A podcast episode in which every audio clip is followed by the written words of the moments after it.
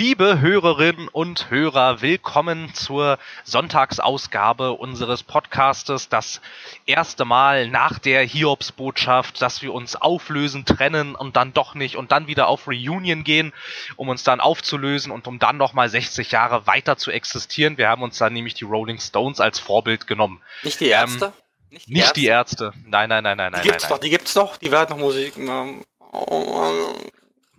Richtig, die Ärzte, die Ärzte gibt es rein, naja, naja, wobei die Rolling Stones sind gerade aber sehr viel aktiver als die Ärzte. Ja, ich hätte es gerne ja. andersrum. Ja, ich hätte es auch gerne andersrum. Das ist mein Rolling Stones, Rolling Stones sind tatsächlich inzwischen so ein bisschen so eine Band wie ACDC, wo ich inzwischen sagen würde, eigentlich braucht die doch keiner mehr. Ja, ja, aber es gab doch so ein wundervolles Interview von Angus Young, wo der Interviewer gefragt hat, was sagen Sie eigentlich dazu, dass all Ihre fünf Alben gleich klingen? Stimmt doch gar nicht. Es sind sechs. Das war eine wundervolle Antwort. Das war eine traumhafte Antwort. Okay, ähm, vielleicht sollten wir uns an der Stelle, äh, ich möchte an der Stelle übrigens auch Kenan begrüßen, den Mitpodcaster für diese Folge. Falls es hier zwischendurch auf der Aufnahme bei Ihnen dann, liebe Hörerinnen und Hörer, etwas rumpeln sollte, möchte ich mich dafür entschuldigen. Um mich herum ist gerade Apokalypse und die Welt geht unter. Äh, tatsächlich bricht gerade ein riesiges Unwetter äh, über meinem Wohnort herein. Ähm, falls es zwischendurch mal etwas donnern oder rumpeln sollte, bitte ich das zu entschuldigen. Bei mir hat es auch gerade so eben so richtig schön basslastig gedonnert. Traumhaft. Aber wo gerade Apokalypse kam es, es bei dir hast an? du äh, was denn? Das Donnern bei dir? Wir wohnen ja nicht ja. so weit entfernt. Wir wohnen ja noch bei in Berlin. Und wenn es mit Nein, ich meine, so ich meine, ich meine, ich meine, ob es, ob es, ob es übers Mikrofon ankam. Es kann auch sein, nein, dass nein, es viel zu leise ist. Das war, das war auch hier bei mir vor Ort. Ach so, ach so, okay. Aber wo gerade so schön Apokalypse ist. Habt ihr eigentlich Apocalypse Now gesehen? Dazu sollte ein Spiel rauskommen. Geh dann die GEMA, die GEMA. Na gut. Falls Sie ähm, diesen Song wiedererkannt haben, freut es mich. Sie sind ein Freund. Wie der Ritter Valkyrie. So, ja. Eigentlich, eigentlich fangen wir immer erst an zu labern am Ende einer Folge. Heute machen wir es mal andersrum. Es ist sowieso alles anders. Ähm, ja, Raphael diesmal nicht dabei. Äh, warum genau, weiß ich tatsächlich gar nicht. Aber egal, Raphael ist nicht mit dabei. Dafür wir beide in alter Besetzung, in alter Frische quasi ein und in Farbe. Reunion und in Farbe, live und in Farbe. Ja, ja, wir haben nämlich aufgerüstet. Ich sehe inzwischen nicht mehr alles in Schwarz-Weiß. Ähm, Aber ja. Rot-Grün fehlt noch, oder? Rot-Grün, ja.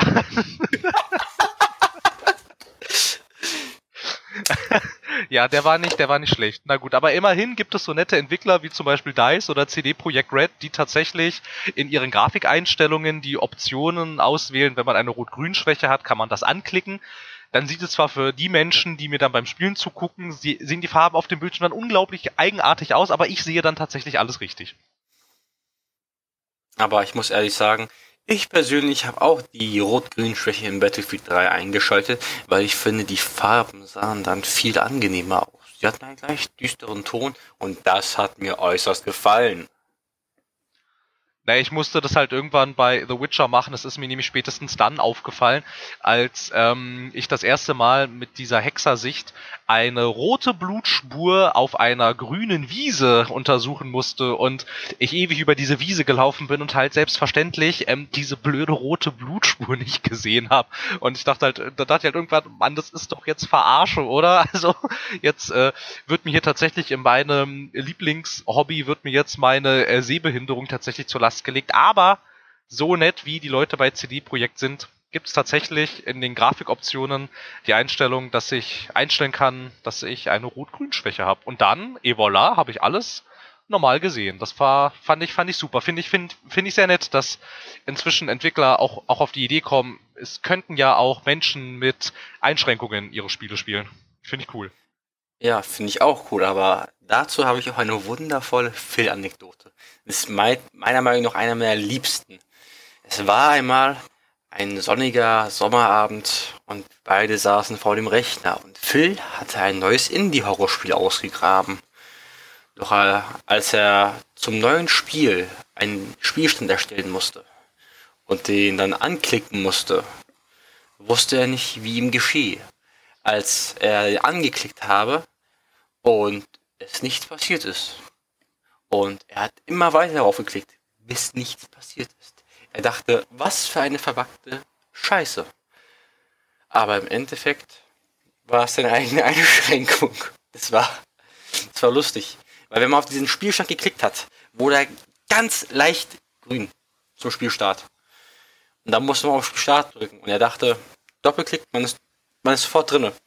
Und er klickt durch, klickt durch, klickt durch und es passiert einfach nichts. Klickt er drauf, wird es so leicht rot. Klickt er nochmal drauf, wird es leicht grün. Und er klickt und er klickt und er klickt und er klickt und ich schaue mir das an und denke mir, was ist hier los? Und warum brüllst du? Es funktioniert einfach nicht. Das waren schöne Zeiten.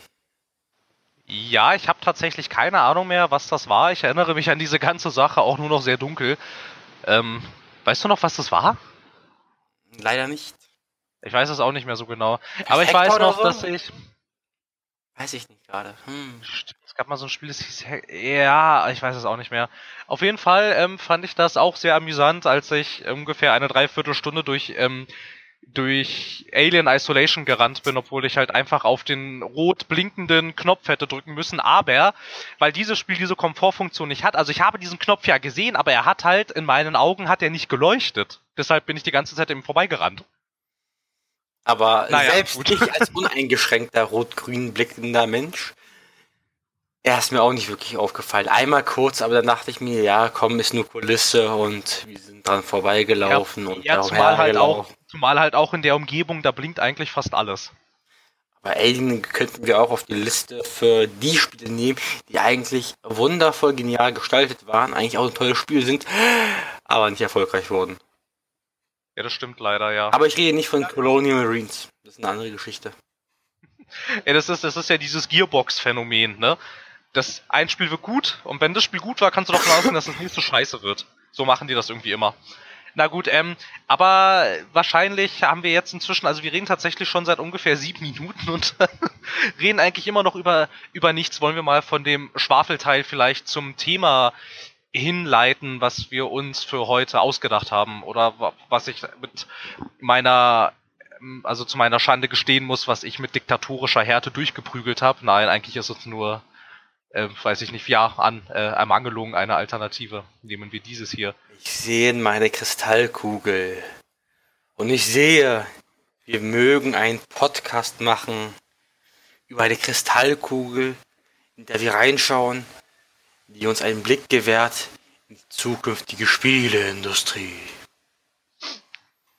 Genau. Und die Kommentare werden verheerend sein wir dachten, was irgendwelche dämlichen Analysten in, im Reddit und NeoGAF Forum können, das können wir hier von Tea Time Gaming schon lange.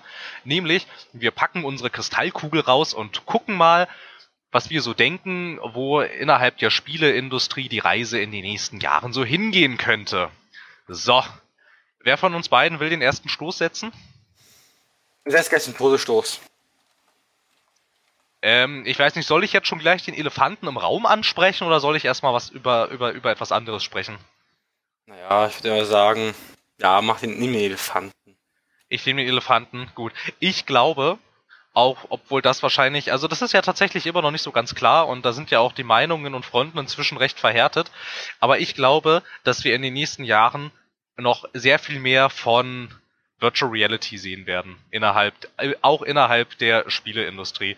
Da war jetzt 2016 nicht so viel los, 2015 auch nicht so viel los irgendwie. Also da wurde zwar immer gesagt, also 2014 hat man gesagt, 2015 ist das Jahr, in dem VR richtig Anlauf nimmt und durchstartet. Dann hat man, dann ist es 2015 irgendwie nicht so wirklich passiert. Dann hatte man Ende 2015 gesagt, gut, jetzt aber 2016 wird das Jahr, wo es richtig losgeht und richtig durchstartet. Ähm, ja, wir haben 2016 hinter uns, so extrem viel ist im VR-Bereich auch nicht passiert, aber es lassen sich schon, finde ich, ganz interessante Dinge erkennen.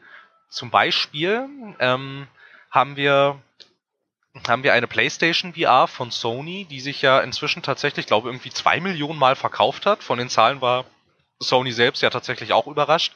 Und sogar der Typ, der Typ, der das Ganze dann durchgewunken hatte und eigentlich der Überzeugung war, es war glaube ich irgendwie Andrew House, heißt glaube ich der CEO von Sony Interactive, ähm, der auch meinte, ja, ich wink das jetzt mal durch, aber eigentlich bin ich der Meinung, das wird sowieso nichts werden. Der war äh, ebenfalls sehr überrascht, dass sich das Ganze tatsächlich schon zwei Millionen Mal verkauft hat.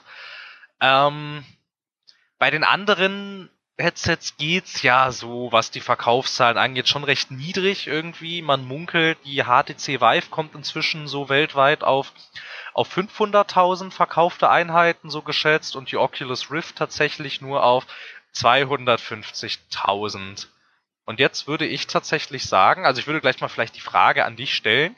Glaubst du, dass VR tatsächlich für den Heim- und Privatgebrauch gedacht ist?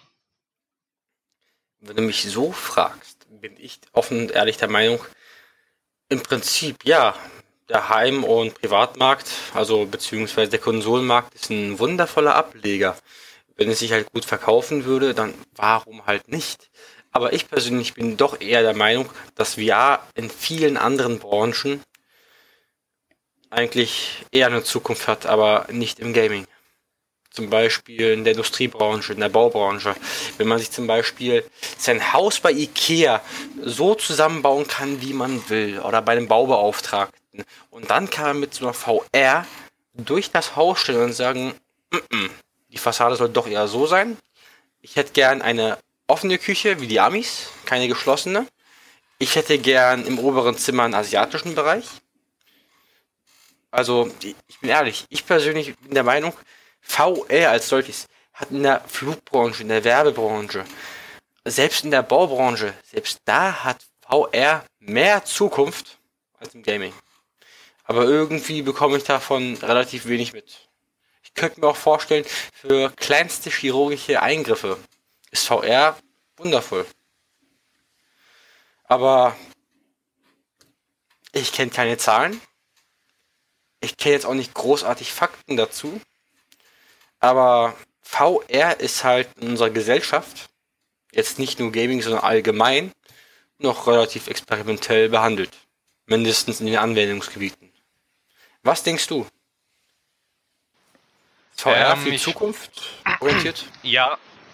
Ja, ich würde dir da, was den Spielebereich angeht, da würde ich dir erstmal recht geben. Ich, äh, Glecht, ja. recht, ich gebe dir recht und nicht Glecht, was auch immer Glecht sein soll. ähm, nee, also das würde ich auch sagen, dass die Spieleindustrie wahrscheinlich gar nicht so viele Anwendungsfelder für VR hat. Also ich meine, wir haben es ja jetzt immer auf den ganzen Messen gesehen und du kannst ja jetzt auch inzwischen in diversen Mediamärkten irgendwie, die haben da ja diese Kooperation mit Oculus, gibt's ja diese ganzen Anspielstationen und so und das einzige, was sie da halt wirklich immer präsentiert wird, sind so diese kleinen Minigames, inzwischen jetzt auch mit dieser mit dieser Touch-Unterstützung, also mit diesen Bewegungscontrollern und so. Aber das ist erstens, weiß ich nicht, ob ich irgendwie zwei bis drei Stunden tatsächlich irgendwie in meinem Zimmer rumhampeln will mit so einer Brille auf dem Kopf. Da wäre ich noch relativ skeptisch, ob das tatsächlich, also ob, also ob das tatsächlich auf eine höhere Bereitschaft stößt unter Menschen und besonders unter Spielern. Und Du hast halt auch einfach das Problem, dass du dich für halt extrem viele Spiele, also so für die klassischen Spiele, so wie wir sie kennen, hast du, also, also hat deine Figur einen ziemlich großen Bewegungsradius. Den hast du in VR nicht, weil du halt nun mal dein, das, das Problem hast, dass dein Zimmer nun mal nicht so groß ist wie Novigrad aus The Witcher 3 zum Beispiel. Ne? Also da hast du dann schon mal dieses Problem, wie bewegst du dich in der Welt fort, ohne dass es komisch ist irgendwie. Dann gibt's halt inzwischen auch schon Dafür gibt es inzwischen auch Lösungsansätze, irgendwie diese, diese, diese, diese Platten irgendwie, auf denen man dann laufen kann und alles. Und da kommen wir dann aber halt wieder zu dem Punkt, erstens sind die Brillen an sich schon relativ teuer. Und wenn du diese Brillen dann tatsächlich auch noch, also wenn wir jetzt mal von, von den Brillen für den PC ausgehen, hast du erstens ziemlich hohe Anschaffungskosten aufgrund des Preises der Brillen und dann brauchst du natürlich auch noch einen extrem potenten PC der natürlich dann auch nochmal einiges kostet und wahrscheinlich auch, wenn man an sich schon recht äh, potente Hardware hat, muss man ganz bestimmt, wenn man VR so genießen will, ohne dass einem schlecht wird, bestimmt irgendwo aufrüsten und das ist dann auch nochmal mit erheblichen Kosten verbunden. Und ich glaube nicht, dass so wie sich das jetzt gerade alles entwickelt, dass das im privaten Spielebereich tatsächlich auf kurze Sicht jetzt in, also jetzt so in naher Zukunft wirklich Anklang finden wird. Dafür ist es viel zu teuer. Und du hast halt das Problem, dass dann also dass dann auch viele, ich, ich, ich meine, das denke ich ja auch zum Beispiel, okay, dann habe ich diese VR-Brille und was mache ich denn dann damit? Dann kann ich damit erstmal erstmal lauter Minispiele spielen und dann denkst du dir, okay, jetzt habe ich hier vielleicht so einen 1000 Euro PC, hab ähm, entweder 699 Euro Oculus Rift plus Touch Controller oder 899 Euro für eine HTC Vive ausgegeben und das einzige große, was du erstmal damit machen kannst, sind irgendwelche Minispiele. Das ist natürlich auch dann irgendwie nicht so das Gelbe vom Ei. Ähm, was ich mir allerdings vorstellen könnte, also ich meine, klar, da gehe ich auch völlig d'accord. Es gibt ja zum Beispiel auch, wusstest du, dass es eine IKEA-App im Steam Store gibt, in der du dir die hat HTC Vive Unterstützung und seit es die Oculus Touch Controller gibt, hat sie auch Oculus Rift Unterstützung, in der du dir deine Zimmer selbst einrichten kannst und sowas. Und wenn das, wenn dir das dann alles so gefällt und du das alles so eingerichtet hast, kannst du tatsächlich auf einen Button klicken und dir das Ganze nach Hause liefern lassen. Wusstest du, dass es das schon gibt? Nein, das wusste ich nicht. Ansonsten hätte ich es nicht vorgeschlagen als vielleicht könnte man das da und da. Hätte ich das gewusst, hätte ich gesagt, ja, schau doch mal Ikea, die machen das schon. Die machen das schon auf höchstem Niveau.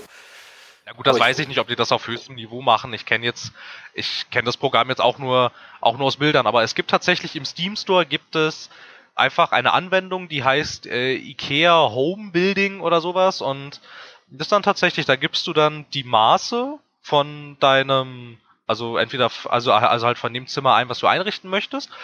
Und dann kannst du mit der, und dann kannst du per Bewegungssteuerung die diesen Raum tatsächlich nach Belieben einrichten. Also IKEA ist tatsächlich ein Unternehmen, was in die Richtung schon experimentiert.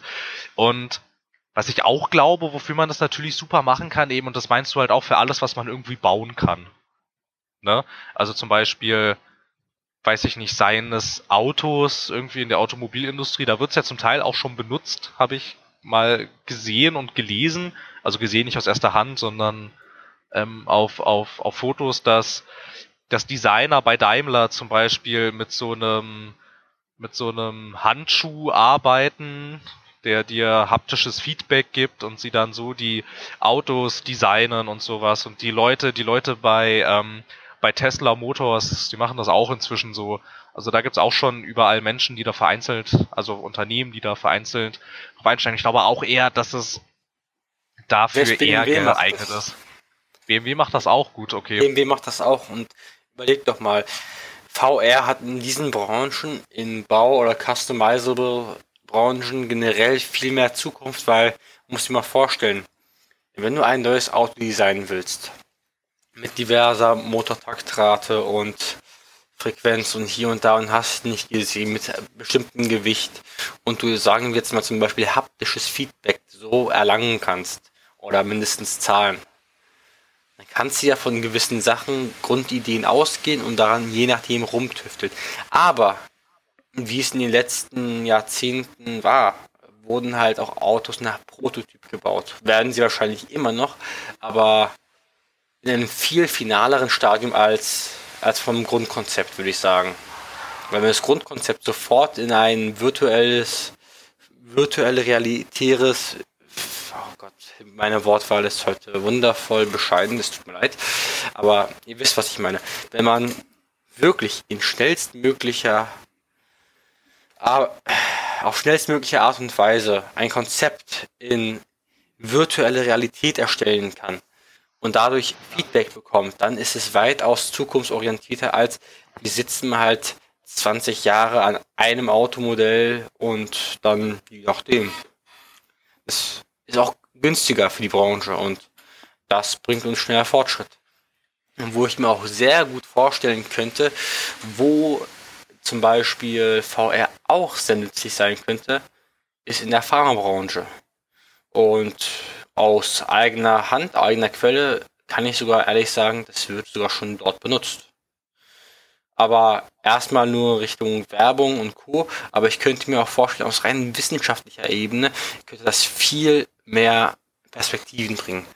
Weil Mikroskope zum Beispiel in der Mikrobiologie, das ist immer so ein wundervoll langes Thema, dort die eigenen Mikro, die einzelnen Mikroorganismen aufzusuchen, die zu identifizieren und je nachdem Schärfegrad, Einstellung hier und da, Gran negativ, Gran positiv Färbung. Also ist alles jetzt relativ speziell, aber es geht halt darum, sind das Bakterien dieses Types oder Bakterien dieses Types, sage ich jetzt mal.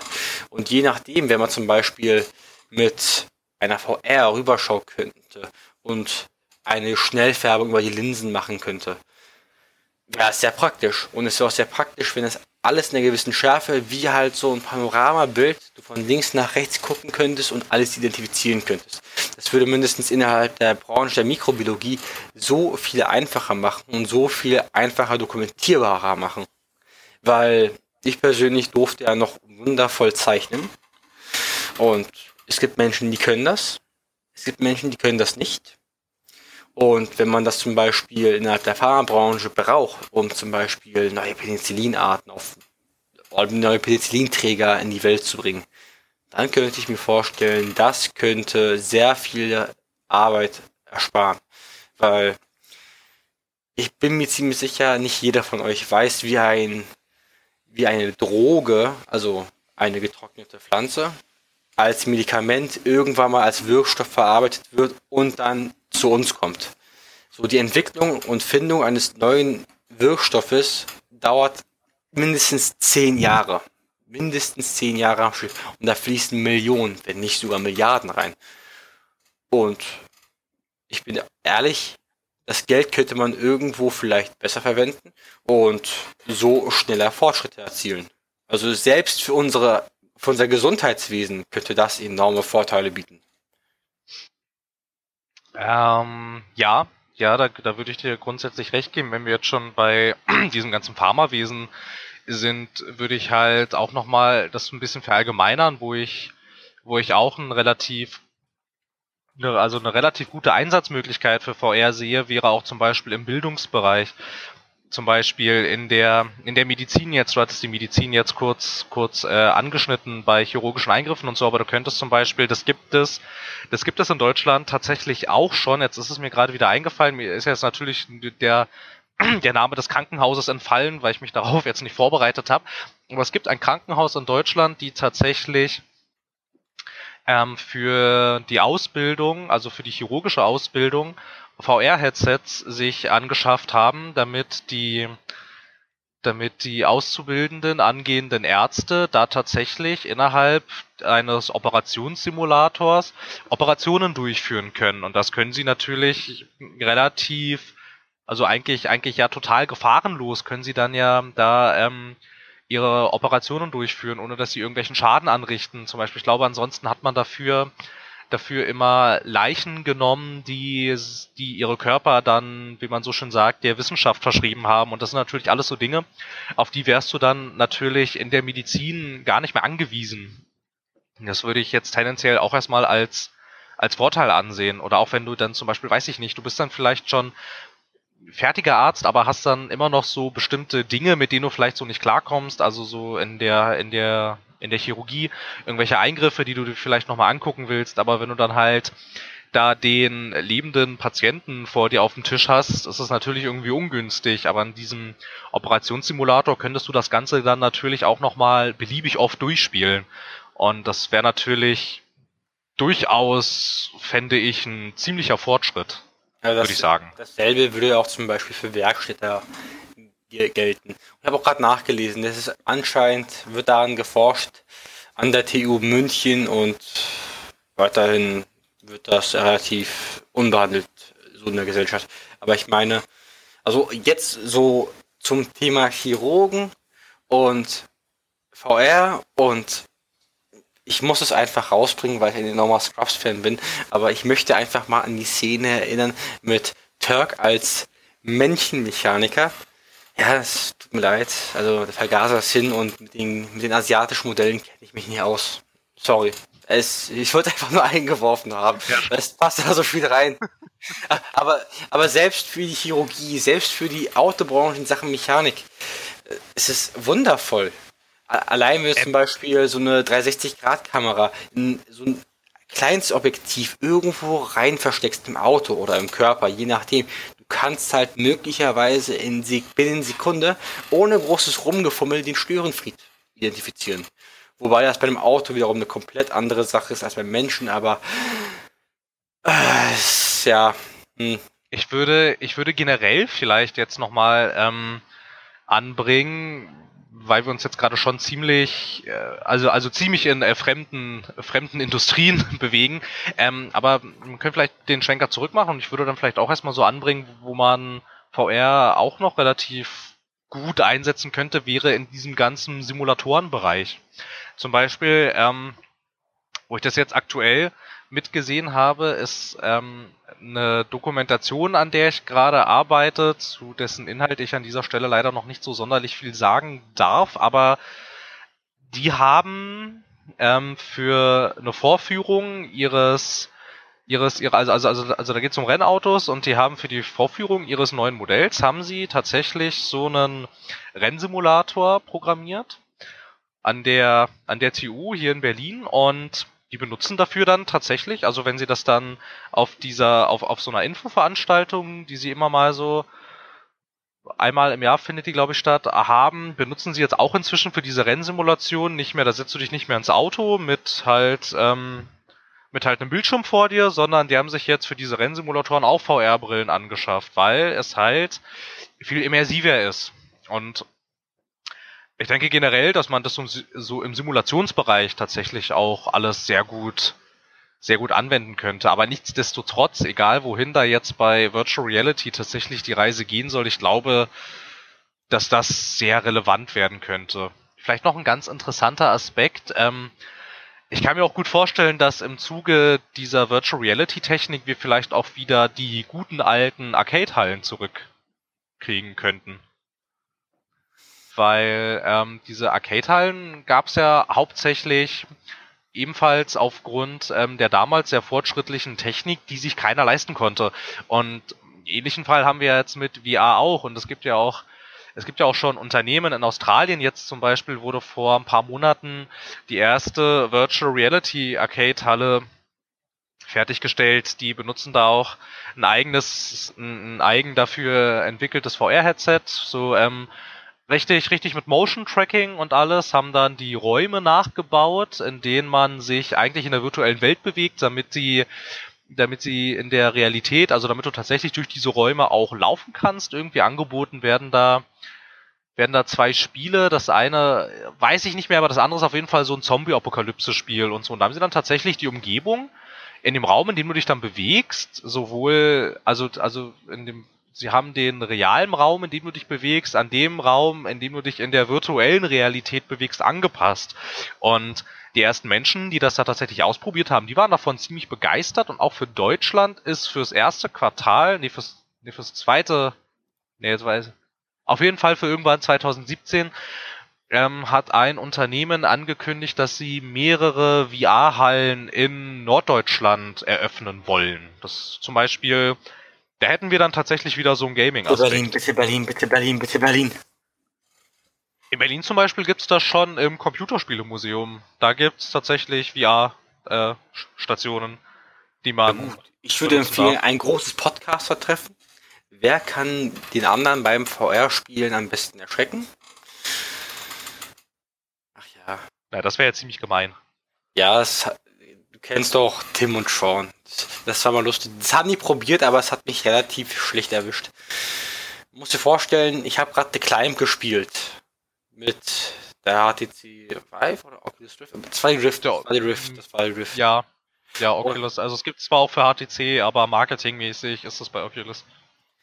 Muss dir vorstellen, ich bin irgendwann mal runtergefallen und die beiden haben mich von hinten und von den Seiten gepackt und durchgeschrien und ah geschrien. Und ich guck so, Jungs, das ist so ein schlechter Witz, oder? Ich, ich denke nicht wirklich, dass ich auf so einen Scheiß reinfalle. Und irgendwann mal habe ich mich doch erschreckt. Nicht, weil die dazwischen gekommen sind, nein, ich bin, ich bin fast nach vorne gefallen. Als gerade die Oculus Rift Frau auf ihr Handy geschaut hat und nicht auf mich geachtet hat. Da bin ich wirklich in die Amazon fast reingefallen mit dem Kopf gegen den Bildschirm. oh je, das ist natürlich Das ist natürlich blöd. Und das ist natürlich auch so eine Sache, die, glaube ich, auch jeder nachvollziehen kann, der schon mal so ein VR-Headset aufhatte. Es ist unglaublich schwierig, den Menschen zu erklären, warum das so cool ist. Du musst es ihnen einfach zeigen. Und die Immersion, also das kann ich ja inzwischen auch aus eigener Erfahrung sagen, die ist echt unglaublich. Irgendwie, also ich meine, gerade dabei sowas wie The Climb, da gibt's in dieser Demo, also jedenfalls in der, die ich mal gespielt hatte, gibt's dann irgendwie eine Stelle, da kletterst du dann um so einen Berg rum und vor dir erstreckt sich dann so ein ganzes Tal, so ein Urlaubsresort irgendwie. Und du, und du schaust darauf, es ist. Und du guckst da dich dann halt so um und denkst, boah, ist das cool.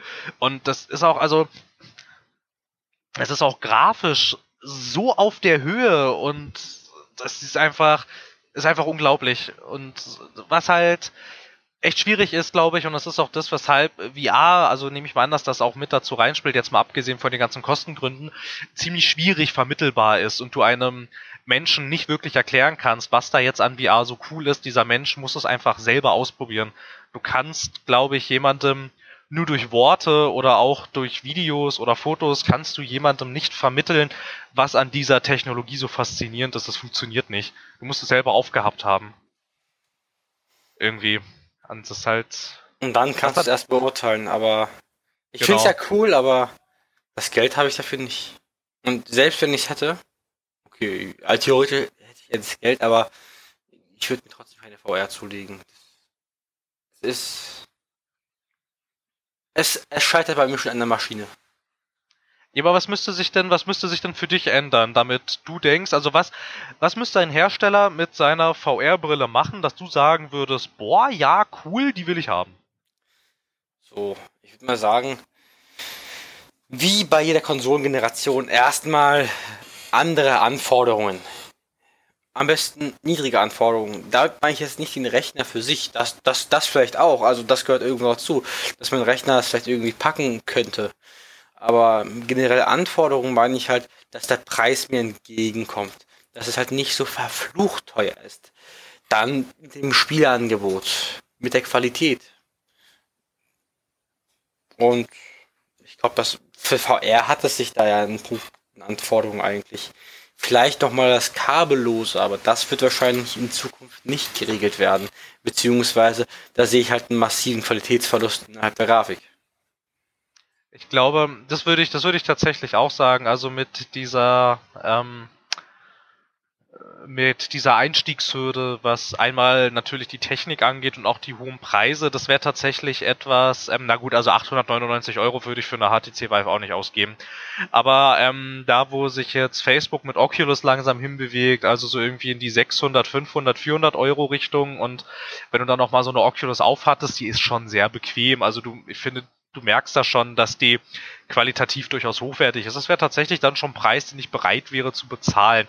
Ähm, dann ist aber die Sache, und da bin ich auch völlig bei dir, ist diese ganze Kabellage, die mir dann da am Rücken äh, hinten runtergeht und dann irgendwie am Körper hängt und da natürlich auch noch, auch noch, auch noch die Gefahr irgendwie, dass, ich meine, du siehst es dann ja nicht und dann bist du vielleicht so total total in der Immersion drin und so und merkst vielleicht gar nicht, äh, dass du irgendwie in einem Kabel hängen bleibst und schwupps fliegst du vielleicht hin oder reißt dir das Ding vom Kopf und dann fliegt deine deine 5 bis 600 Euro teure Brille mal ebenso auf dem Boden. Das ist dann natürlich auch nicht so optimal.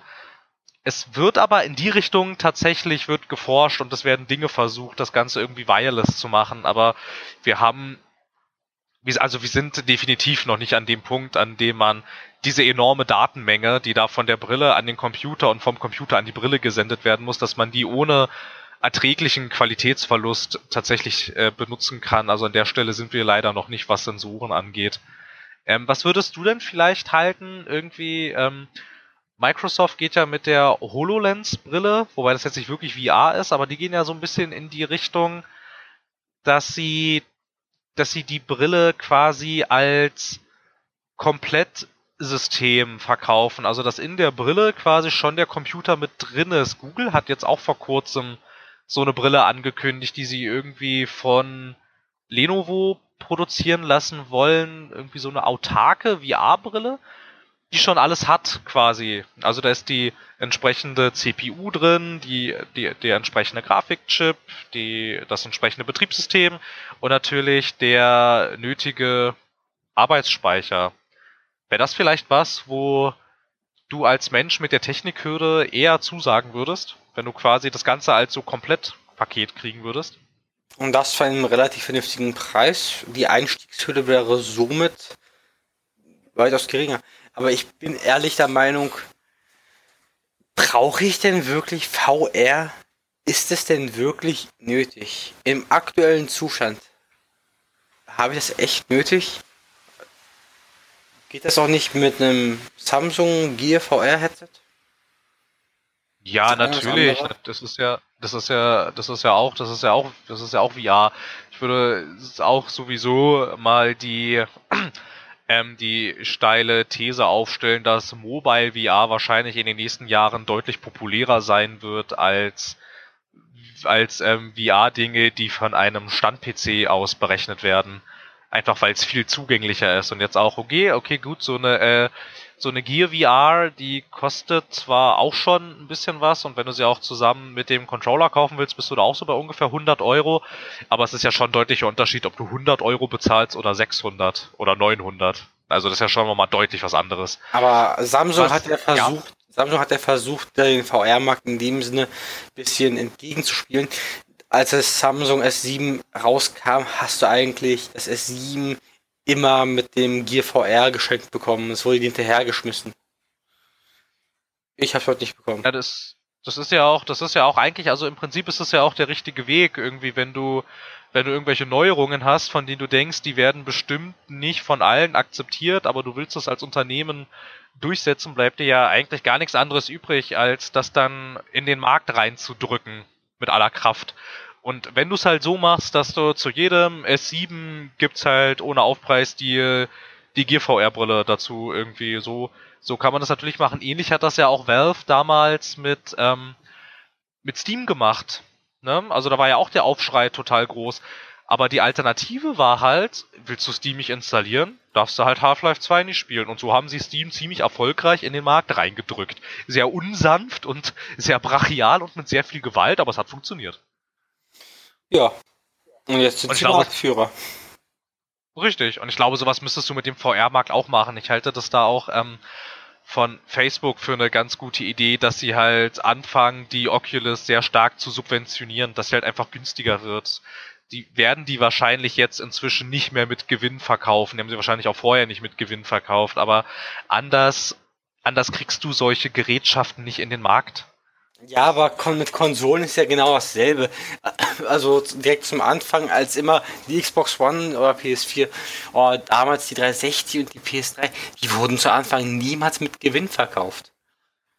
Nee, und, nee, absolut nicht. Haben sie halt über die Titel gemacht. Aber was ich mir wundervoll vorstellen könnte, würde jetzt Valve sagen, ey, wir haben was, was ihr schon lange haben wollt. Und dann machen das für eine Geiselszene. Wir haben euer Prachtstück. Wir haben Half-Life 3. Die ganze Welt horcht auf. Und dann sagt ihr, exklusiv für HTC Vive. Ich sag dir, das, das würde, das, die würden das kaufen. Das würde ja. gekauft werden wie geschnitten Brot. Ja, das würde ich auch sagen. Das Half-Life 3 wäre die absolute Killer-App. Also das würde, also, also für die ganzen anderen, für, für die ganzen anderen Headsets, das würde die Vive so unglaublich pushen.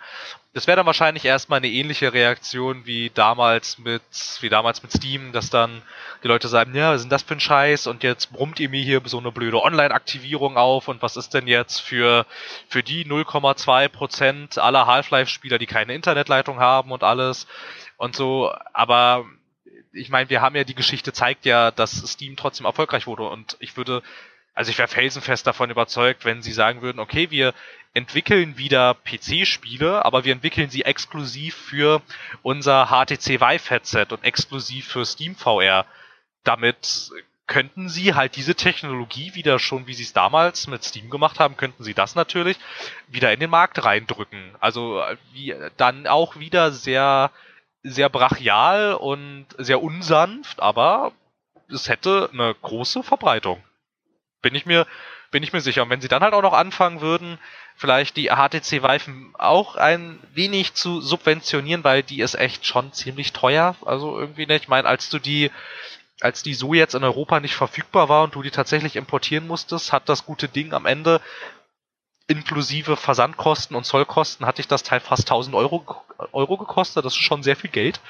Aber wenn du da halt dann auch noch irgendwelche, irgendwelche Aktionen anbieten würdest und sie wirklich ein gutes Half-Life 3 entwickeln, also ein qualitativ hochwertiges Spiel, dann sehe ich keinen Grund mehr, wieso dann das HTC Vive Headset keine große Verbreitung finden sollte. Also nehme ich jetzt mal an irgendwie. Also ich persönlich bin der Meinung, wenn wenn das so wäre, dass Half-Life 3 rauskommen würde und das in aller Münder stecken würde. Und hier und da. Und alles läuft gut. Und die HTC Vive kauft wie geschnitten Brot, dann würden die Kontrahenten, ah, was für ein tolles Wort, das habe ich lange nicht gesagt, die Kontrahenten würden wahrscheinlich in den Preiskampf gehen und von Monat zu Monat, wie mit der Xbox, wie mit der PS4, immer an den Preisschuss gehen und sagen, Angebot, Angebot, kauft unser VR. Aber damit würden sie eigentlich der Gesellschaft, der Gaming-Gesellschaft einen wundervollen Gefallen tun. Würde halt bloß Valve Half-Life 3 ankündigen würde es VR-only exclusive sein. Und im Sinne von VR-exclusive meine ich jetzt wirklich HTC Vive exclusive. Sie würden der Branche so einen Gefallen tun. Ich glaube, im schnellstmöglichen Rahmen würden die Headsets ja, massentauglich. Jeder könnte sich kaufen. Das denke ich auch. Und ja. dann würden mehr Leute die kaufen, mehr Leute würden Spiele kaufen. Sie würden in den Oculus oder in den Vive Store gehen und dann würden die vielleicht ein bisschen Kohle über Spiele machen und dann ihren Erfolg haben. Und dann arbeiten sie an reiferen, ausgereiferten Modellen für ein bisschen teuren Preis und dann kommt man dem ein bisschen entgegen und die Einstiegshürde ist überwunden. Der Markt steckt in VR. Oder VR steckt eher im Markt. Und äh, das Pro ja, sorry. Worauf ich hinaus will ist, man könnte das eigentlich sehr gut arrangieren, aber man muss dem halt wirklich Zeit lassen, weil so ein Preissturz von einer Konsole kommt nie so schnell so heftig. In seltensten Fällen auch bei Spielen. Aber wir haben es gesehen, bei Dishonored 2. Äh, nicht, nicht, mal nach zwei Wochen gab es das schon bei Amazon neu 25 Euro. Na, weil wir da dann halt dieses kuriose Problem hatten. Irgendwie, das hat man das haben wir ja irgendwie seit 2016 häufiger mal, dass äh, Singleplayer-Spiele mit fantastischen Kritiken irgendwie kauft die keiner mehr. Das war halt bei Dishonored 2 auch, auch, auch, auch das Problem. Ich bin mir auch sicher, dass wir ähnliches mit Prey sehen werden, weil so nach aktuellen Zahlen verkauft sich das nicht so fantastisch, also geht so. Ähm, aber was ich auch glaube, ist, dass das, ja, also wenn sie dann diese Killer-App hätten, mit Half-Life 3, dann es wäre es wäre auch generell für den ganzen für den ganzen VR-Markt, glaube ich, ganz gut, weil da da mal so ein bisschen Bewegung reinkommen würde. Dann sind die anderen Hersteller zum Handeln gezwungen, wenn sie wenn sie den Markt nicht aufgeben wollen, weil was anderes bleibt ihnen da nicht übrig. Wenn sich die HTC Vive dann tatsächlich so fantastisch gut verkauft, obwohl ich glaube, dass wahrscheinlich so jemand wie Facebook mit Oculus, ich glaube nicht, dass die da mitziehen würden. Ich glaube, denen wäre das ziemlich egal weil die ja jetzt auch, also ich meine, die haben ja jetzt auch angekündigt, dass sie 2017 das erste Mal keinen Stand auf der E3 und keinen Stand auf der Gamescom haben werden. Halt ähm, als Schritt, als Schritt dahingehend, dass Facebook und Oculus der Meinung sind, dass Spiele allein nicht die Zukunft von VR sind, sondern halt Facebook ganz klar das Ganze natürlich für die eigen, also für die eigene Kommunikationsplattform einsetzen will und die würden da wahrscheinlich nicht mitziehen. Sony müsste mitziehen, weil die haben nichts anderes außer Spiele.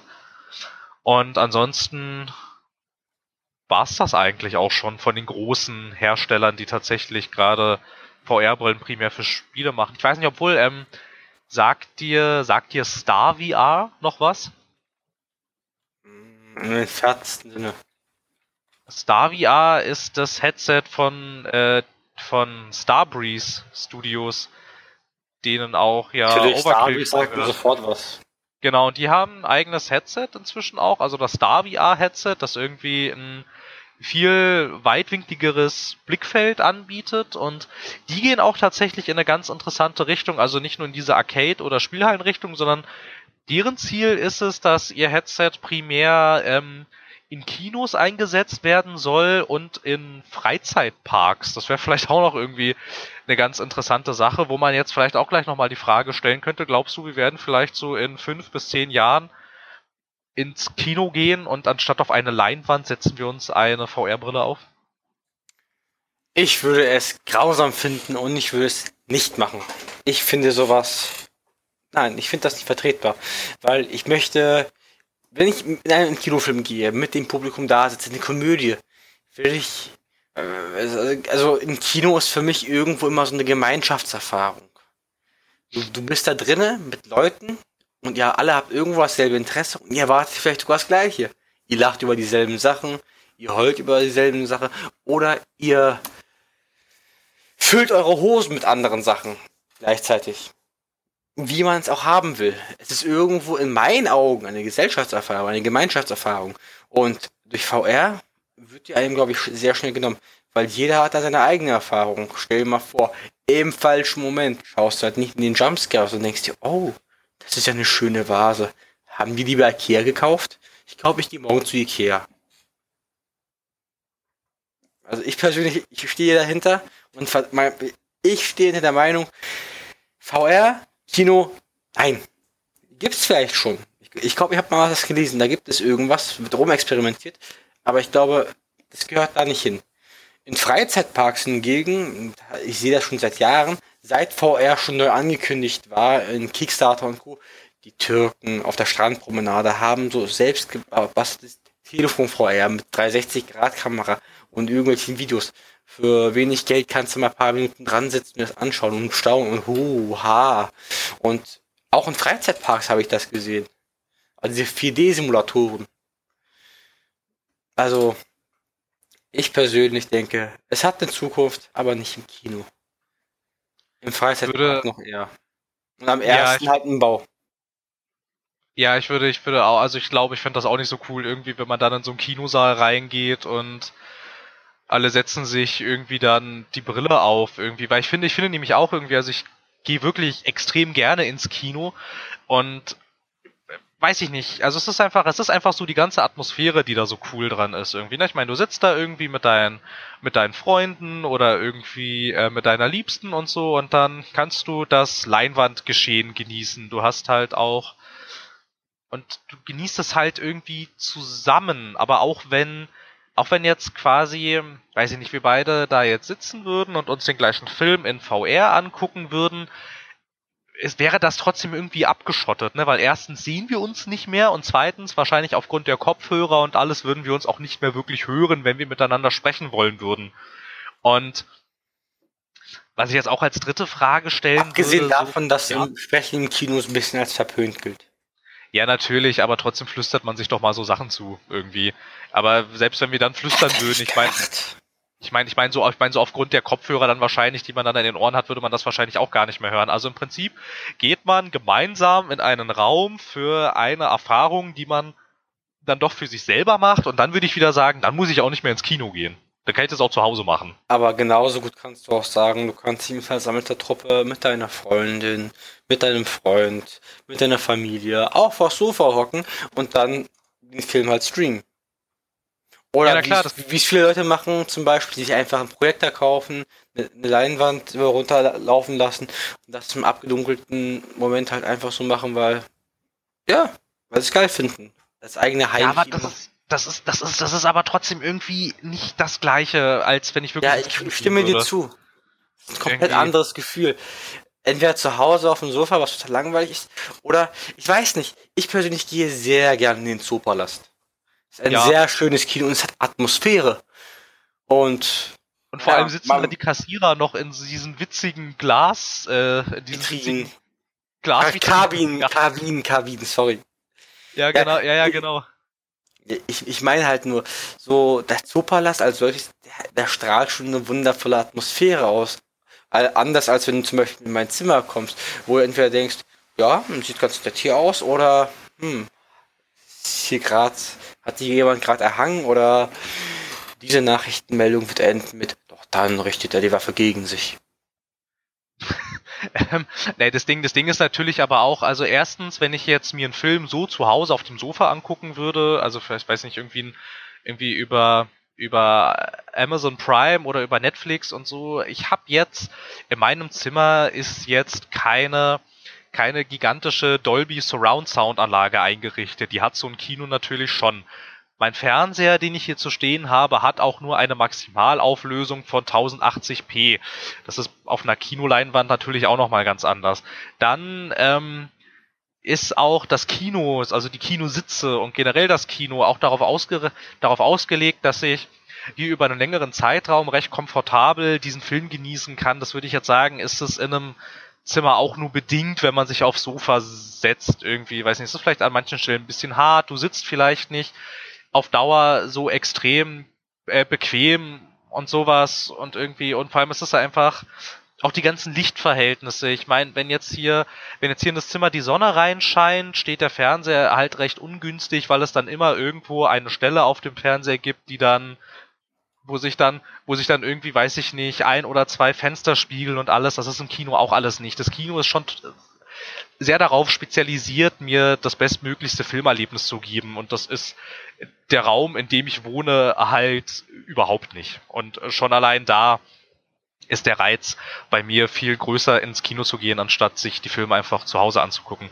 Aber wenn, aber wenn man das dann halt alles in VR machen würde, ich meine, die Brille hätte ich dann und die entsprechenden Kopfhörer hätte ich dann und mehr brauche ich dann ja schon für dieses Filmerlebnis gar nicht mehr. Und das wäre dann halt das, das könnte ich dann halt auch zu Hause machen, weil ja dann halt auch dieses gesellschaftliche Ereignis dazu verkommt, dass alle dann halt in diesem Raum sitzen würden und jeder würde das dann irgendwie für sich konsumieren. Und dann müsste ich, dann wäre ich auch tatsächlich so weit und würde sagen, dann, also an der Stelle müsste ich dann halt auch echt nicht mehr ins Kino gehen, wenn Kino irgendwann nur noch so stattfinden sollte. Weil wozu? Naja, es würde halt das Kinoerlebnis komplett entmystifizieren. Und ich persönlich mag das Kino. Ich, ich persönlich bin auch der Meinung, Don't Brief, also jeder, der diesen wundervoll schrecklichen Film, also das ist kein schlechter Film, aber er ist schon manchmal echt grausam.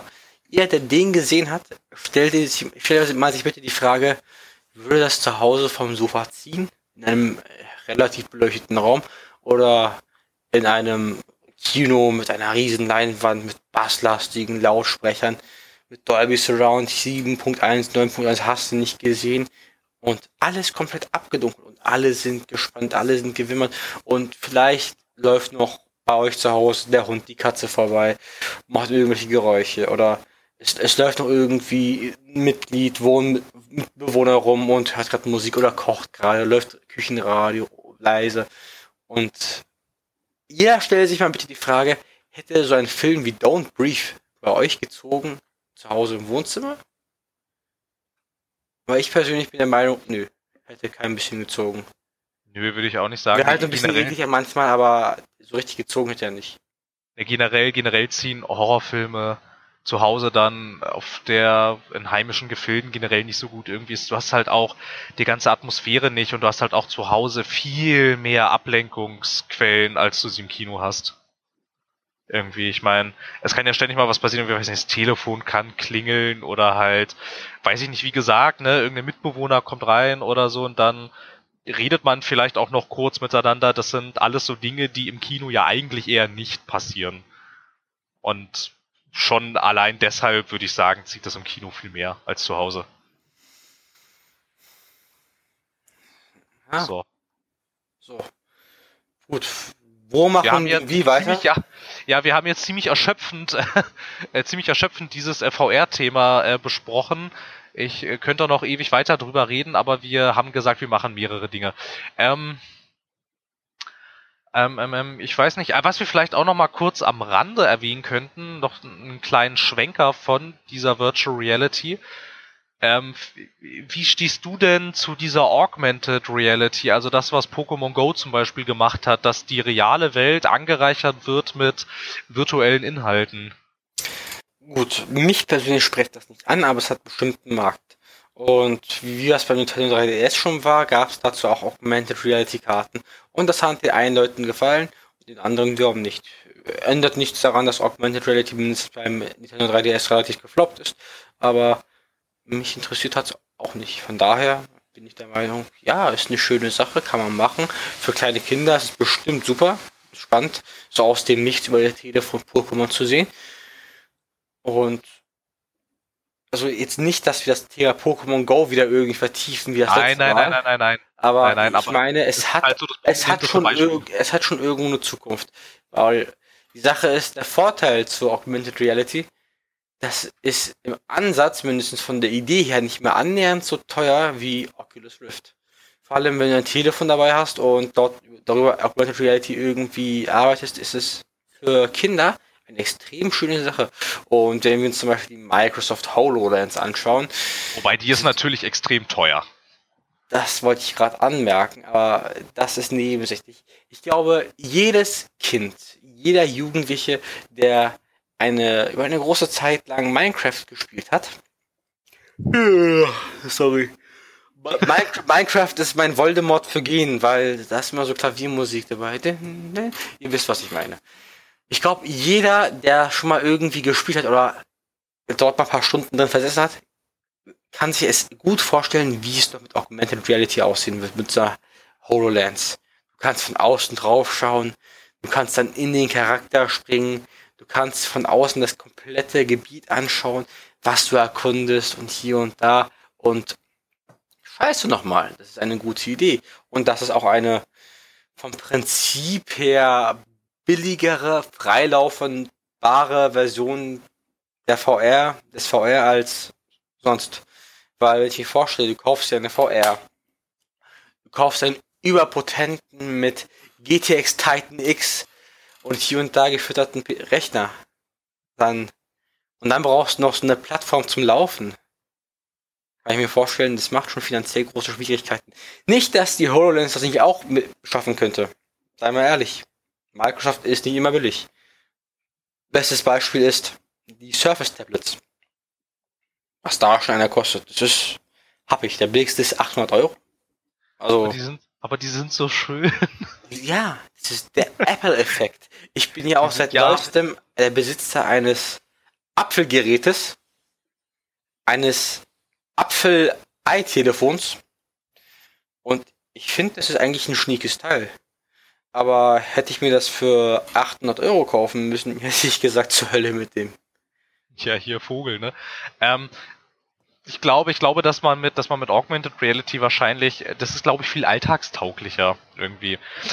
Also, wie man das jetzt halt mit Pokémon Go zum Beispiel gesehen hat, kannst du halt so nebenbei mal irgendwie Pokémon jagen gehen und wenn du möchtest, kannst du dir diese Pokémon ja dann auch noch irgendwie über deine Handykamera äh, so quasi so mehr oder weniger in die reale Welt in Anführungsstrichen implementieren lassen. Wenn man das Ganze jetzt aber mal zum Beispiel weiterspinnen würde in diese Microsoft HoloLens-Geschichte, irgendwie, weil dann irgendwie, da gab es doch diese total abgefahrene E3-Präsentation, wo einer seine ganze Minecraft-Welt irgendwie, also, also, also nicht seine ganze, aber ein Teil einer Minecraft-Welt da mit dieser HoloLens-Brille auf diesen Tisch projiziert hat und so und das ist natürlich schon cool.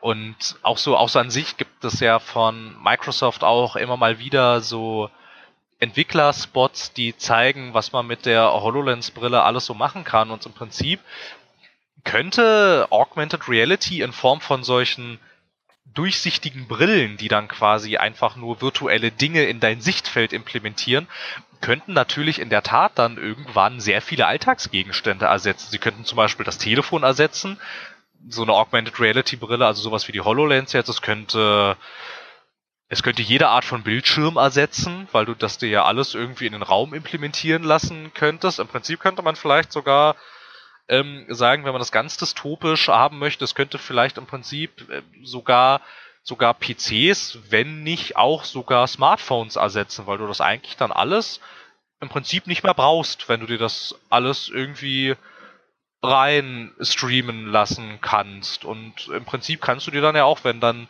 die Brille irgendwann so eine starke Rechenleistung haben sollte, spricht ja nichts dagegen, dir quasi eine Konsole, also eine virtuelle Konsole ins Wohnzimmer irgendwie implementieren zu lassen und dann, also vielleicht einen richtigen Controller dann vielleicht schon und so, aber dann hast du ein virtuelle, eine virtuelle Konsole, einen virtuellen Bildschirm Und dann könntest du genauso zocken. Also bei, bei dieser ganzen Augmented Reality Geschichte. Das würde aber nicht da tatsächlich sehr Vorhängen passen. Bitte? Das würde aber nicht zu den virtuellen Vorhängen passen, würde die Frau sagen. Ja, aber da sehe ich tatsächlich, so. ja, ein bisschen, aber naja, ist, ist, ist, ja, ist ja nicht so schlimm. Aber da sehe ich, da sehe ich tatsächlich ähm, so für den privaten, alltäglichen Gebrauch, sehe ich da sehr viel mehr Anwendungsmöglichkeiten als mit herkömmlichen VR-Brillen irgendwie. Weil ich meine, das wären alles so Dinge, also ich meine, was ich jetzt angesprochen habe, das ist natürlich extreme Zukunftsmusik. Ne? Also ich meine, bis, bis, eine, bis so eine, bis so eine HoloLens-Brille das wahrscheinlich alles berechnen kann, ohne dass, oh, oh, ohne dass sie dir in den Kopf reinbrennt ist wahrscheinlich noch Jahre entfernt. Aber an sich nicht gänzlich unrealistisch, würde ich sagen. Ich würde es auch nicht ausschließen, aber ich würde auch sagen, das ist ein Problem der Zukunft. Ja, das sind ja alles so Zukunftsdinge. Lass das Problem mal in Zukunftskennern ausbaden. Ja, Zukunftsfilm und Zukunftskennern können sich dann mit dieser verdammter Vergangenheitskennern, verdammter Vergangenheitsfilm. Verdammt, ihr habt alles richtig schwer gesagt. Jetzt muss ich mir schon wieder so eine neue, jetzt muss ich mir schon wieder so eine neue Brille für 3000 Euro kaufen. Verdammt. Nee, aber irgendwie, irgendwie so eine, so eine Entwicklerversion von der Microsoft HoloLens, die kostet ja irgendwie 1299 US-Dollar. Das ist schon viel. Da würde ich mir von eher ein Auto kaufen, weil ich persönlich bin der Meinung, davon hätte ich mehr. Ja, es ist ja halt auch die Entwicklerversion, die ist ja auch nicht für den Privatgebrauch gedacht. Ich glaube, eine, ich glaube, eine Endbenutzerversion gibt's, glaube ich, noch gar nicht. Ich bin mir auch nicht, ich bin mir auch nicht sicher, ob davon auch tatsächlich in naher Zukunft eine geplant sein sollte. Weil momentan müsste man halt auch natürlich sagen, was, also jetzt gerade beim aktuellen Stand der Technik, was sollen wir denn im Alltag jetzt mit diesen Dingen tun? Irgendwie. Ne? Also, was soll, was sollen wir damit? Jetzt gerade so, wie der Stand ist und so, ne? Also natürlich wahrscheinlich auch gar nicht, auch gar nicht nützlich. Na gut, okay. Dann hätten wir jetzt auch nochmal dieses Augmented Reality angeschnitten. Ähm, dann würde ich sagen, ein Themenkomplex schaffen wir noch. Dann her damit. Äh, äh, Gut. Vielleicht. Gut, dass wir es auch behandelt haben. Die Rs und Us. Ähm, was vielleicht noch für den zukünftigen Markt, jetzt wenn wir mal jetzt wirklich bei Computerspielen bleiben, könnten wir vielleicht, also könnte man vielleicht zu der Annahme kommen, dass künstliche Intelligenz vielleicht immer wichtiger werden könnte. Wir haben nämlich mal bei Left 4 Dead war das, gab es ja im Hintergrund so eine Art KI-Regisseur, der die Spielumgebung und das Zombie- und Gegnerverhalten an deine Spielweise und an deinen Spielfortschritt angepasst hat und auch dafür gesorgt hat, dass sich kein Level, also auch wenn du den Level jetzt normal spielst, dass der sich dann trotzdem unterscheidet. Und er dir dann, und sich dieser KI-Regisseur dann quasi merkt, wie hat er, wie hat er die Gegnerhorden das letzte Mal gegen dich eingesetzt und sich dann entsprechend andere Taktiken ausdenkt, wie er ähm, das zum Beispiel nächste Mal machen könnte. Und ich glaube, jeder Spieler würde sich jetzt tendenziell erstmal über eine verbesserte künstliche Intelligenz freuen. Ich meine, auch, also sowohl du als auch ich, ich meine, wie oft meckern wir über KI in Spielen, weil sie so fürchterlich ist? Mittlerweile gar nicht mehr so oft. Ich habe mich mit dem wundervollen Thema abgefunden. Ich denke, KI, ja, ist gut und hier und da aber irgendwann mal ist die KI vielleicht zu hart. Dark Souls. Dark Souls ist das beste Beispiel für eine Arbeit in einem Spiel. Du kommst von deinem 8 Stunden pro Tag, 40 Stunden pro Woche Job jeden Tag nach Hause und denkst dir, hm, wie kann ich meinen freien Tag in meine restlichen, meine Freizeit verbringen? Ich spiele Dark Souls. Ich lasse mich von der übermächtigen KI jedes Mal aufs Neue zerstören. Gut. Ist nicht in der Sache meiner Meinung nach, aber für andere schon. Und dann gibt es immer KIs, die verdienen es nicht, KI genannt zu werden. Das sind einfach, ja, ja, dumme Schießbodenfiguren. Naja, wobei, wobei eine KI ist ja jetzt erstmal grundsätzlich alles in einem Videospiel, was nicht irgendwie von einem, von einem Menschen gesteuert wird. Das ist ja erstmal alles irgendwie eine künstliche Intelligenz. Bei Dark Souls würde ich jetzt aber halt auch erstmal sagen, dass äh, Dark Souls natürlich darauf ausgelegt ist, äh, dass es eigentlich jetzt so erstmal ein bisschen unfair ist an sich irgendwie. Und ähm, aber zum Beispiel, ja, ich weiß nicht, es wäre doch aber mal ganz interessant, wenn man jetzt diese Idee, wie sie, wie sie Valve oder eher die Turtle Rock Studios damals bei Left 4 Dead hatten, wenn man sowas nicht irgendwie auf, also, also generell mal ein bisschen, ein bisschen weiterspinnt, wenn wir jetzt zum Beispiel mal an, an Payday 2 denken, wäre es da doch zum wäre es da, würde ich sagen, auch ein deutlicher Zugewinn, wenn es da eine künstliche und dazulernende Intelligenz innerhalb des Spiels gäbe, die dir nicht einfach nur die ganze Zeit Polizeihorden vor den Latz hämmert, sondern die vielleicht auch erkennt, okay, wenn ich jetzt die ganze Zeit immer die ganzen Polizeieinheiten durch den Haupteingang der Bank reinrennen lasse, dass dann die KI registriert. Okay, anscheinend bringt es nicht so viel, weil die haben sich da verschanzt und die haben sich da auch mit relativ schwerem Gerät verschanzt und so. Und wenn ich jetzt hier die ganze Zeit weiter vorgehen würde, macht das nicht sonderlich Sinn. Ich überlege mir jetzt mal was anderes.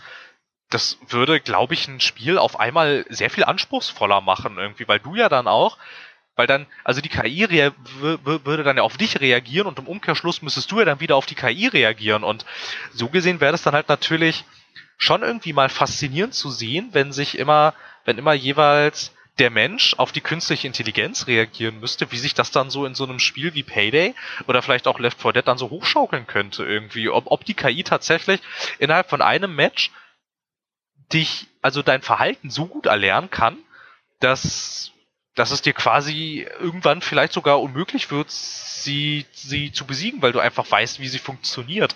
Ich finde den Gedanken irgendwie ganz spannend, dass man das irgendwie einbauen könnte. Ja, ich könnte den Gedanken weiterspinnen. Dann wären wir bei Terminator 2 Judgment Day. Es ist ja nur ein Spiel. es ist auch nur eine KI.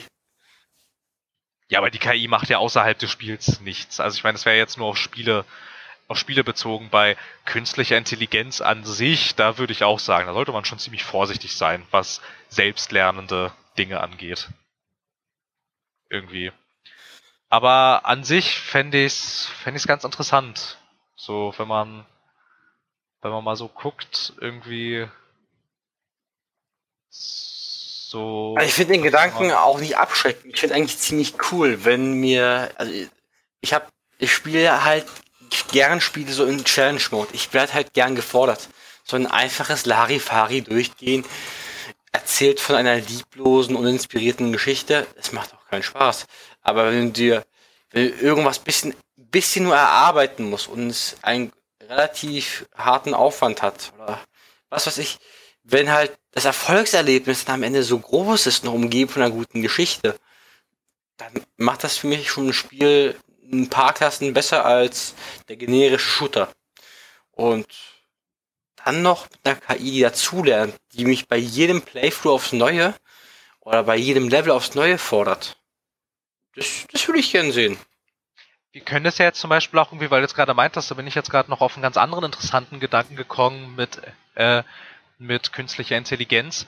Ähm, das wäre natürlich auch cool, wenn wir jetzt, ich weiß nicht, zum Beispiel, wir haben irgendwie so ein, Gehen wir mal von so einem, von so einem Open-World-Spiel aus, so ein bisschen, damit jetzt das Beispiel funktioniert, ein LA Noir in einer offenen Welt, so in dem Dreh halt. Also LA Noir war ja so semi-Open World, aber ich meine halt so wirklich, ne, so eine richtige, so eine richtige Open World, du bist irgendwie, keine Ahnung, ein Detective bei irgendeiner polizeilichen Behörde, was auch immer, und du dann, du dann quasi dem Spiel am Anfang sagst, für so was für Kriminalgeschichten du dich interessierst irgendwie. Also ich meine, stehst du jetzt darauf, so kleinere Delikte aufzuklären oder willst du irgendwelchen großen Serientätern auf die Schliche kommen und so und dann und dann das Spiel anhand deiner Eingaben am Anfang und auch am, anhand vielleicht irgendwie der Fälle, die du dann im Spiel löst. Du würdest dann, hättest dann mehrere Auswahl, also, also mehrere Auswahlmöglichkeiten an Fällen, die du irgendwie dir dann anschauen kannst und dann das Spiel daran erkennen würde,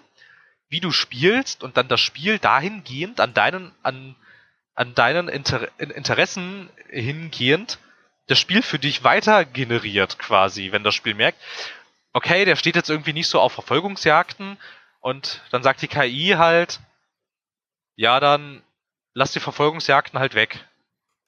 Irgendwie. Also ich persönlich bin der Meinung, ein Spiel, das sich je nach deinen Wünschen gestaltet, ist grundsätzlich nicht falsch, aber rein entwicklertechnisch ist es ein wundervoller Aufwand und ich glaube, jeder Entwickler, der das hört, wird sagen, ja Kollege, aber sei mal ehrlich, wir kriegen schon viel Geld, aber so viel Geld nur auch wieder nicht. Außerdem wäre es einfach traumhaft, aber wenn wir realistisch bleiben, es ist im Endeffekt wie ein Payday 2, wo sich die Karte mehr oder weniger irgendwie anders zusammensetzt und das eher nach dem Zufallprinzip basiert. Aber ein Spiel, das wirklich komplett auf deine Bedürfnisse heruntergemünzt ist, so aus dem Baukasten heraus, das stelle ich mir als sehr, sehr schwierig vor. Aber auch nicht als unmöglich. Aber ich finde die Idee gut. Wäre ja schön. Halt, ja, ähm, was da halt wahrscheinlich ein ziemlich erhebliches Problem wäre, wäre halt unter anderem auch, dass du das ja ähnlich so machst, also so machen müsstest wie bei Spielen mit Entscheidungsfreiheit quasi. Das haben ja die Leute bei CD Projekt Red mit ähm, The Witcher 2 so gemacht. Da gibt's an einer Stelle, so halbwegs kurz vor Schluss, musst du eine relativ bedeutende Entscheidung treffen und je nachdem verändert sich dann tatsächlich der weitere Spielablauf wirklich dramatisch und da hast du natürlich halt auch halt auch als Entwickler das Problem, dass du vor deinem Publisher rechtfertigen musst, warum du jetzt hier ähm, noch, eine, noch einen alternativen Handlungsstrang einbauen sollst, von dem du dem Publisher auch sagen musst, dass wahrscheinlich ungefähr die Hälfte der Spieler diesen Handlungsstrang niemals sehen werden. Und so wäre das dann wahrscheinlich auch das Problem dann bei diesen Quests, die dann ähm, nur halt für dich hingeneriert werden. Du, du musst ja dann halt, also wenn du jetzt quasi den einen Spieler hast, der gerne diese Verkehrsdelikte aufklärt und den anderen Spieler hast, der lieber Serienkiller jagen möchte. Du müsstest ja als Entwickler dann halt tatsächlich, du müsstest dann ja schon beides entwickeln, ne? weil es ja sein kann, dass also der eine diese Präferenzen hat und der andere hat die anderen Präferenzen. Und da würde ich halt auch in der Tat noch die größte Hürde sehen. Aber wenn du tatsächlich einmal all diese Bausteine fertig entwickelt hast, dann ist ja die Arbeit des Entwicklers in der Hinsicht eigentlich getan.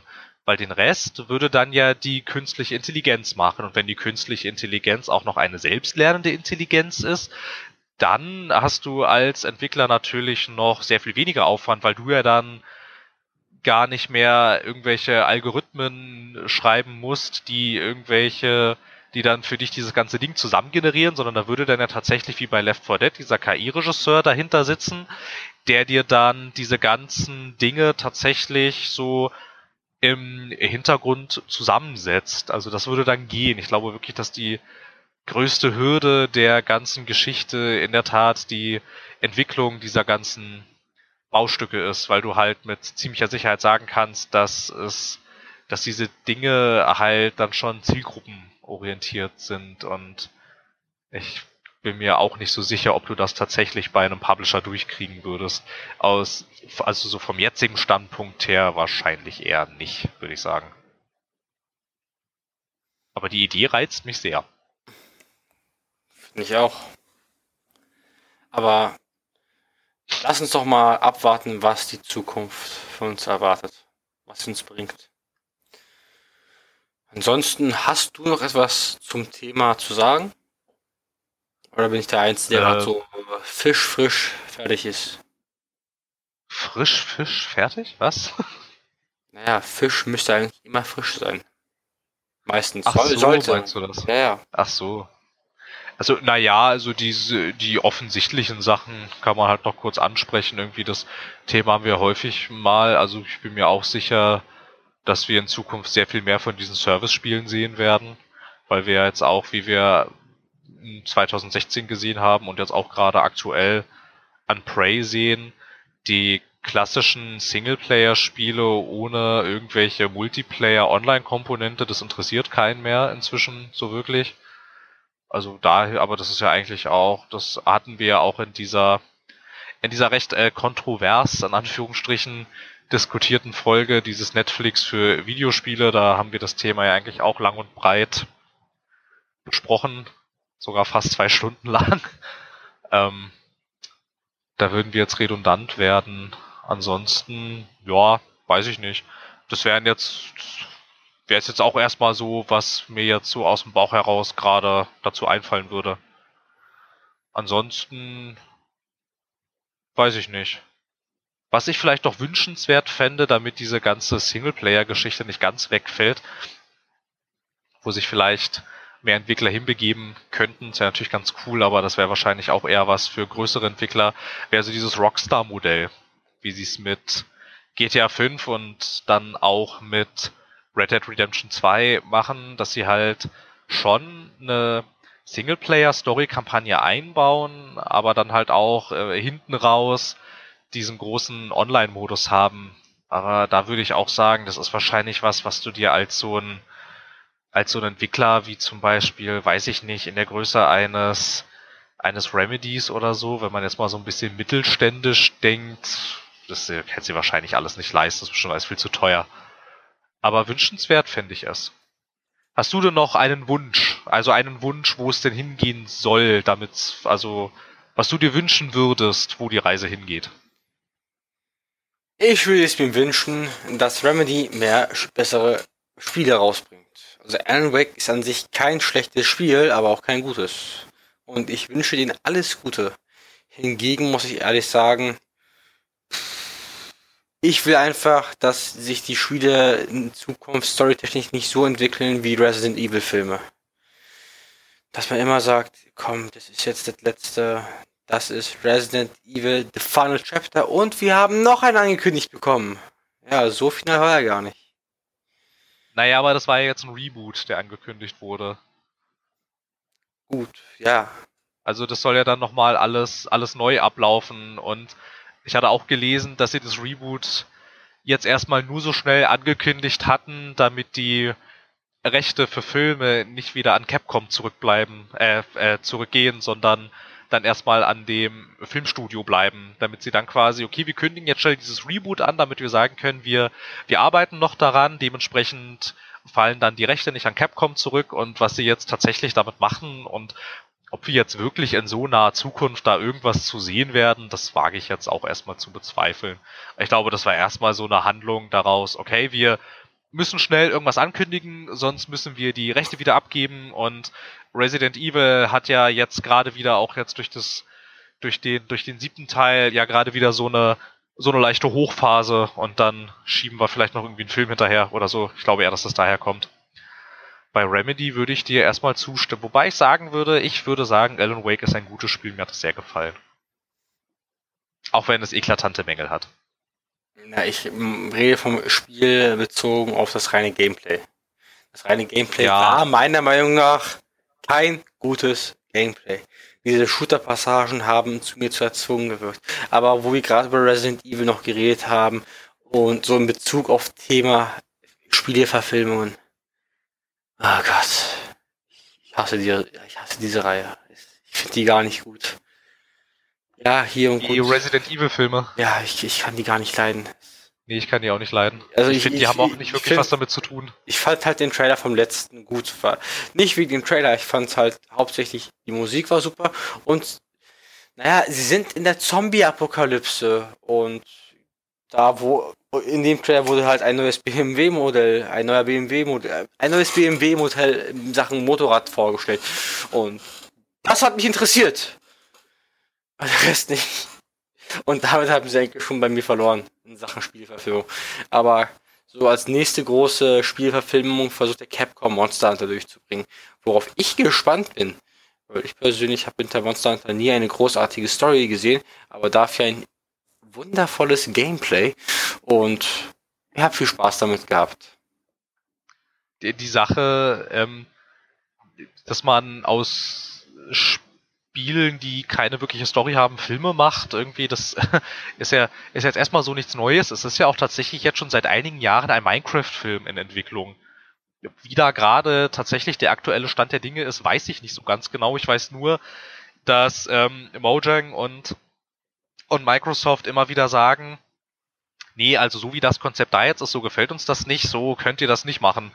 Das ist quasi das, das Einzige, was da immer so durchsickert. Aber ich glaube, das wäre vielleicht noch so als Abschlusswort etwas, was wir wahrscheinlich jetzt in Zukunft auch sehr viel häufiger sehen werden. Die Leute versuchen wieder Spiele auf die Leinwand zu bringen und Überraschung, es klappt immer noch nicht so wirklich. Ja, aber dafür haben wir uns innerhalb der letzten paar Jahre und Jahrzehnte durchaus gebessert. Auch wenn wir persönlich nichts damit am Hut hatten. Nee, ja schon, aber irgendwie sind diese ganzen, also jetzt auch diese neueren Spieleverfilmungen, die sind auch alle nicht so das Gelbe vom Ei gewesen. Also klar, der, der Warcraft-Film war ganz nett, aber da musst du halt natürlich auch sagen, dass ich jetzt, also dass du jetzt den Film wahrscheinlich nicht mit jemandem zusammen gucken könntest, der sich mit dem Universum nicht sonderlich gut auskennt. Dafür schmeißt dir dieser Warcraft-Film einfach viel zu viele Namen und Ereignisse entgegen. Und äh, der Film setzt auch viel zu viel Vorwissen voraus und so. Und weiß ich nicht, dann der Assassin's Creed war ja jetzt wohl auch nicht so der Hammer, jedenfalls was die was die Kritiken angeht. Und so ähm, Kinobesuchermäßig, also was die Zahlen angeht, war das jetzt auch nicht so das Gelbe vom Ei. Und ja, das nächste, was da jetzt wohl irgendwie ansteht, ist ja dieser Uncharted-Film der irgendwie auch schon seit, glaube ich, 2014 jetzt inzwischen in der Entwicklungshölle schmort. Jetzt haben sie ja immerhin einen Darsteller für Nathan Drake gefunden und sie haben mal wieder einen neuen Drehbuchautor, ein Regisseur fehlt immer noch.